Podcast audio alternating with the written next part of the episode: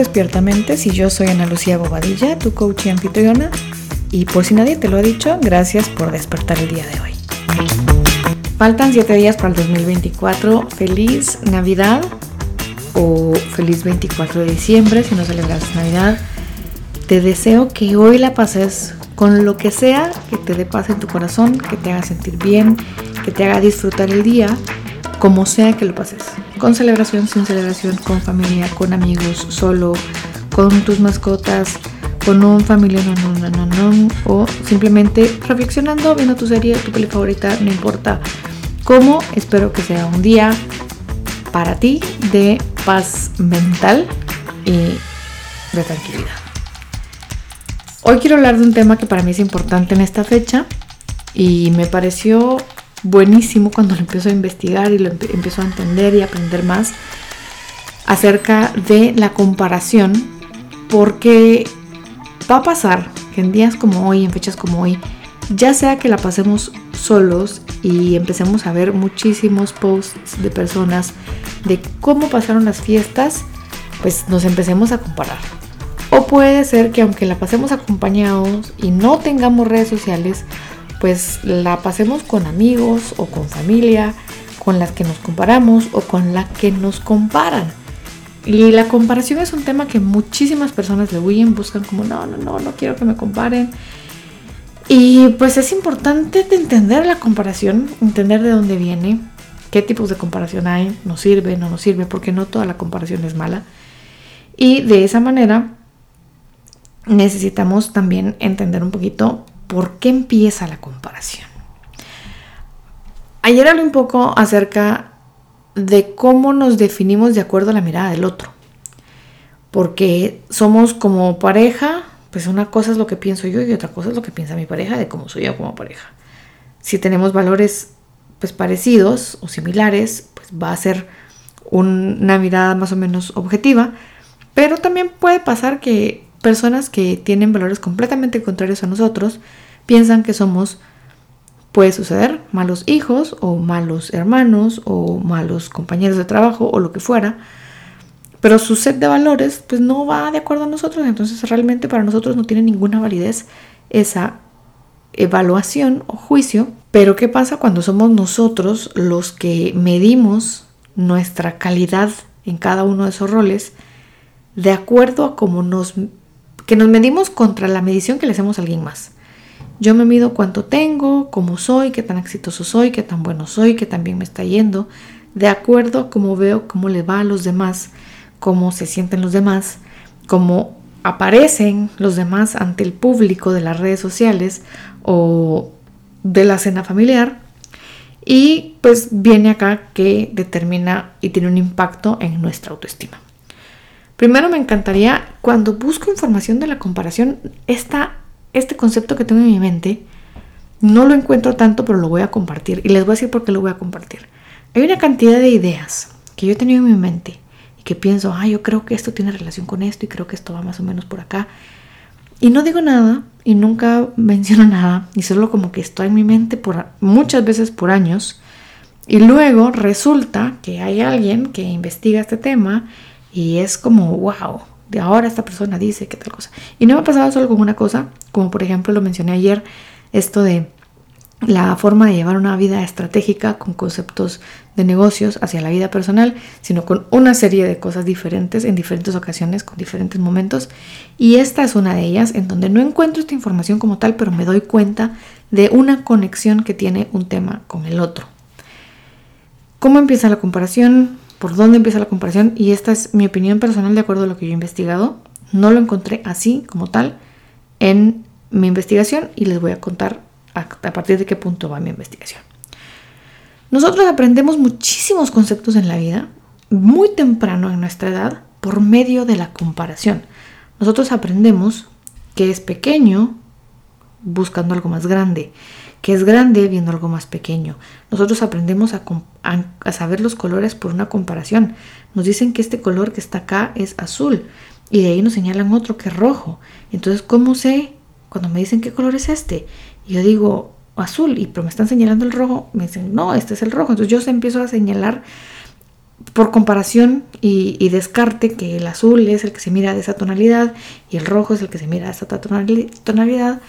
Recuerdo que en el colegio muy muy pequeños nos daban unas figuras y unas eran lisas y unas eran rugosas, entonces comparás liso, rugoso, comparás suave con duro, comparás ácido con salado, con dulce. Y al tacto también cómo se siente el agua, la arena, todo eso sucede en nuestra mente comparando cosas físicas y aprendemos a nombrar una cosa en comparación a la otra. Así también empezamos a compararnos nosotros y a nombrarnos nosotros a través de nuestra mirada por medio de la comparación del otro. Él es colocho, yo tengo el pelo liso. El otro tiene el pelo amarillo, yo tengo el pelo café. Eh, mi piel es blanca, el otro es moreno. O mi piel es morena y el otro es blanco. Mis ojos son café, los cafés de ella son verdes. Empiezo a comparar, comparar, comparar cosas físicas que son como evidentes a través de nuestros sentidos.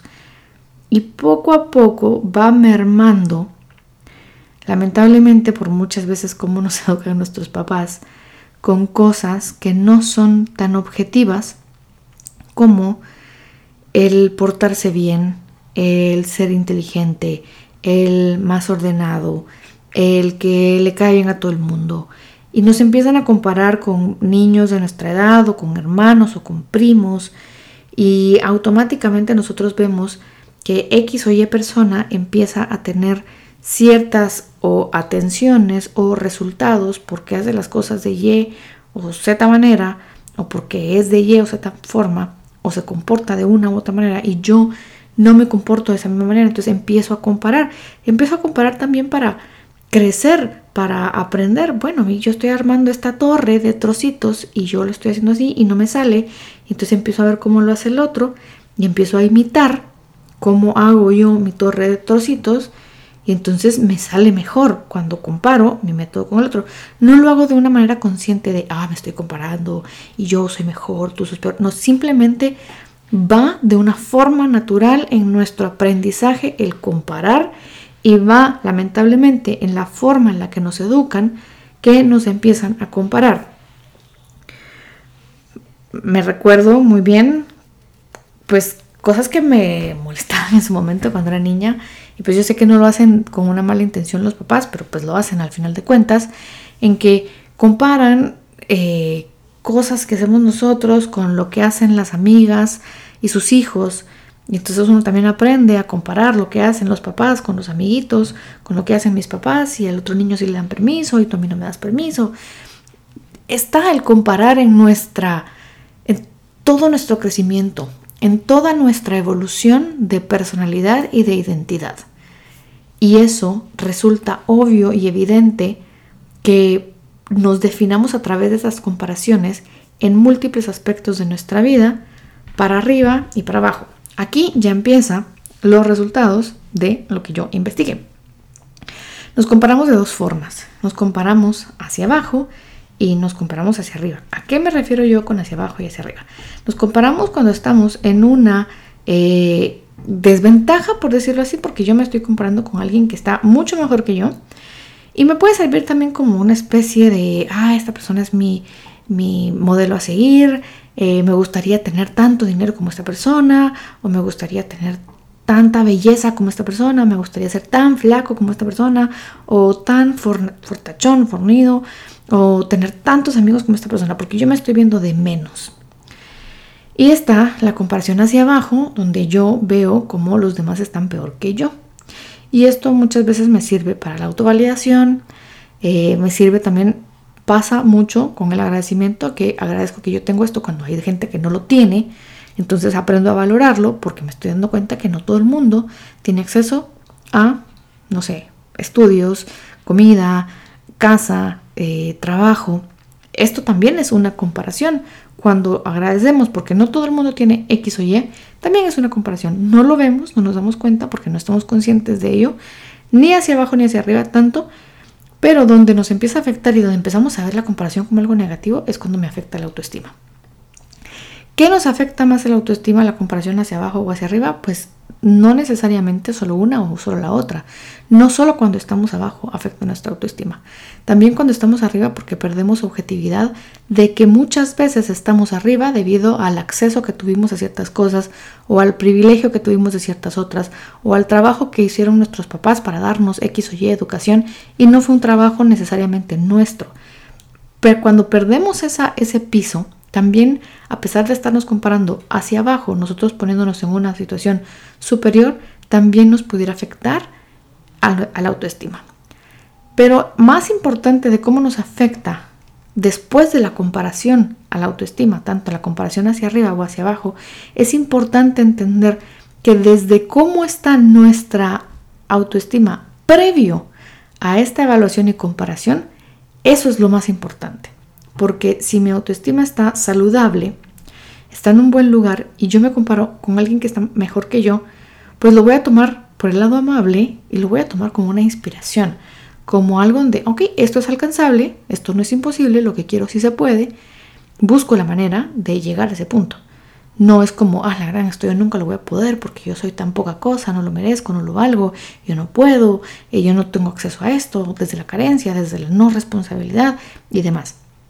De la misma manera, cuando me comparo yo estando en posición de arriba hacia abajo, puedo venir y sentir que yo no merezco las cosas que tengo buenas porque los demás no tienen acceso a esto, porque yo no debería de tener acceso a esto si yo no tengo una autoestima sana. Así que ambas, tanto la comparación hacia arriba o hacia abajo, me puede dañar o perjudicar más la autoestima si no lo estoy haciendo, si no tengo una autoestima sana previo a la comparación. ¿Es mala o es buena? Pues todo depende desde dónde lo estoy haciendo y no solo la autoestima, sino la intención de esta comparación. Porque puede ser que yo esté tratando de compararme desde una posición de abajo para ponerme o mostrarme ante una situación en desventaja y obtener una validación que necesito. Y acá, pues no es buena la comparación. No es buena la comparación cuando quiero hacer sentir mal a alguien, tal vez sin darme cuenta, porque yo estoy arriba de ti, te estoy enseñando que yo estoy mejor que tú y quiero provocar ciertos sentimientos en ti. ¿Cuándo pudiera ser? ¿Cuándo pudiera ser bueno? Bueno compararme. Si estoy buscando motivación, si estoy buscando inspiración, si estoy buscando una forma como de evaluación, pero para mantener esa benchmark, se le pudiera llamar, este, este, eh, esta brecha en la que quiero observar cómo voy mejorando yo y voy cerrando la brecha entre ese ideal y mi persona cuando necesito como un, eh, un pequeño empuje de que lo que yo quiero sí existe, sí se puede, sí se puede alcanzar porque alguien ya lo hizo. Me sirve también cuando quiero hacer cambios positivos en mi vida y entonces me sirve de inspiración para hacer algo mucho mejor de lo que quiero hacer. Me sirve también para ser agradecido de lo que voy logrando. Cuando de verdad entonces no me funciona la comparación, cuando me lleva a una constante insatisfacción. Cuando me lleva a una constante insatisfacción porque es algo que yo no tengo, porque me hace sentir incómodo y me dispara emociones como de envidia, como de celos, que la envidia y los celos en sí mismos no son malos cuando los identifico e identifico qué exactamente me hace sentir envidioso y celoso. Es malo cuando es una recurrente y yo no analizo más allá para manejar esa emoción. Si cada vez que yo miro a una persona o a una red social, que no son solo las redes sociales lo que nos hacen sentir de estas cosas, sino también la comparación en vivo y en directo con personas de carne y hueso que vemos en persona, pues si es una recurrente, recurrente, recurrente, hay algo que ir a observar. Otra cosa es cuando hay una persona que quiere generar envidia y celos, pero esos son otros 100 pesos. Eso es algo que ya está en la otra persona. Pero yo cuando me comparo, si me genera envidia y celos, hay algo que chequearse. Y eso no lo va a resolver solo alejarme de las personas. Eso hay que resolverlo más profundo. Cuando me hace sentir inadecuado o que soy un fracaso, ese tipo de comparación tampoco me sirve. Cuando me, baja la moral, cuando me hace sentir drenada esta información de una conversación que estoy obteniendo y me hace sentir triste y mal y negativo conmigo mismo constantemente, no es la persona que hace que yo me sienta así, es el concepto, las creencias que yo tengo respecto a mi vida, lo que me dispara esa situación. Lo que hace esta, esta persona que me hace sentir estos en teoría me hace sentir esos sentimientos, es que eleva mis emociones, la presencia ya se convierte pues un hábito de pensamiento y emociones, ¿se acuerdan que hablamos de esto? De que cada vez que yo miro a esta persona siento celos, siento envidia, entonces ya se vuelve una recurrente y en vez de ir a manejar yo qué estoy sintiendo y por qué lo estoy sintiendo, simplemente amarro como un hábito a que veo a esta persona y yo siento celos y envidia. Entonces ya siento, genero como ese vínculo negativo y creo que el problema está en otra persona y creo que lo voy a resolver alejándome de la persona. Por eso es que no necesariamente solo alejándome de redes sociales voy a eliminar esto, porque la comparación está también en mi cabeza, aunque no vean las redes sociales. Entonces puedo no estar viendo redes sociales y si tengo tanto em, esta, esta fijación con la comparación con incluso el imaginario de una persona, aunque no la esté viendo en redes sociales, me puede llegar a afectar. Pasa mucho que a veces pensamos y sobrepensamos y recontra que te pensamos en ciertos temas y cuando caemos en sobrepensar la comparación, pues nos puede hacer perder muchísimo el tiempo y mina nuestra autoestima y nuestra autovalía y nuestro autorrefuerzo de una forma muy compleja. Puede arruinar nuestras relaciones de amistad, de pareja, sobre todo si estamos no solo comparándonos, sino compitiendo. Esto es muy complicado porque la forma de competir es comparar. Comparar resultados, comparar dónde estoy, comparar dónde estás tú, comparar a dónde vamos, comparar cómo lo estamos haciendo. Nos hace también tener expectativas irreales acerca de nosotros cuando no nos estamos comparando viniendo desde qué acceso a qué recursos tengo yo. Si yo estoy viendo los resultados de tal persona porque tiene acceso a otros recursos completamente diferentes aparte de los míos, pues es otro tema completamente distinto porque yo puedo romper de verdad mi autoestima poniéndome metas irreales que yo no puedo alcanzar porque simplemente mis recursos en este momento no son los mismos de la persona con la que yo me estoy comparando. Y es una situación muy complicada cuando lo trabajamos desde el ego y muchas veces nos comparamos como un autosabotaje. ¿Por qué lo hacemos? Aparte de que pues porque aprendimos a vivir en sociedad en muchos aspectos a través de la comparación. Lo hacemos muchas veces porque queremos evaluar cómo estamos haciendo las cosas, porque necesitamos una validación, porque necesitamos inspiración, pero al final del día incluso puede llegar a ser, y eso se los digo yo, de nuevo regreso a mi observación personal, muchas veces nos dicen, ah, la competencia es contra ti mismo. Y el compararnos incluso contra nosotros mismos, cuando los contextos son diferentes, también puede ser algo negativo cuando no entendemos esto de los contextos. Yo tenía una cantidad de tiempo determinada antes a el podcast, a mis prácticas de coaching, a tener un negocio y esto, y mis resultados eran unos. Y yo no puedo comparar la Ana Lucía de hoy, 2023, a esa Ana Lucía del 2019, cuando mis contextos son completamente distintos y le dedico otro tiempo totalmente diferente al podcast, a las sesiones de coaching, no hago publicidad, no hago casi nada en redes sociales, me toma bastante tiempo y poco a poco pues voy retomando ciertas cosas, pero yo no me puedo comparar Ana Lucía 2023 o casi 2024 con Ana Lucía 2019-2020 cuando los contextos en general eran completamente distintos. Sería totalmente injusto conmigo comparar mis resultados ahora con mis resultados de antes en la misma actividad. No se puede. Entonces no siempre la solución es la lucha es contra ti mismo. No, la lucha es contra hoy hacerlo bien, lo mejor que puedo hacerlo yo hoy, entender que está bien compararme para buscar motivación e inspiración, pero tengo que trabajar primero mi autoestima para poderlo hacer desde un lugar sano y no hacerlo desde un lugar que va a dañar mi propia autoestima y me va a herir el estarme definiendo por medio de cómo me veo comparado con el otro. Este tema en estas fiestas es importante. Espero que lo reflexiones antes de la cena de Navidad, del almuerzo de Navidad o lo que sea de Navidad que estés haciendo. Te deseo de verdad que la pases de la mejor manera posible, con muchísima paz mental y en tu corazón también. Te espero el día de mañana.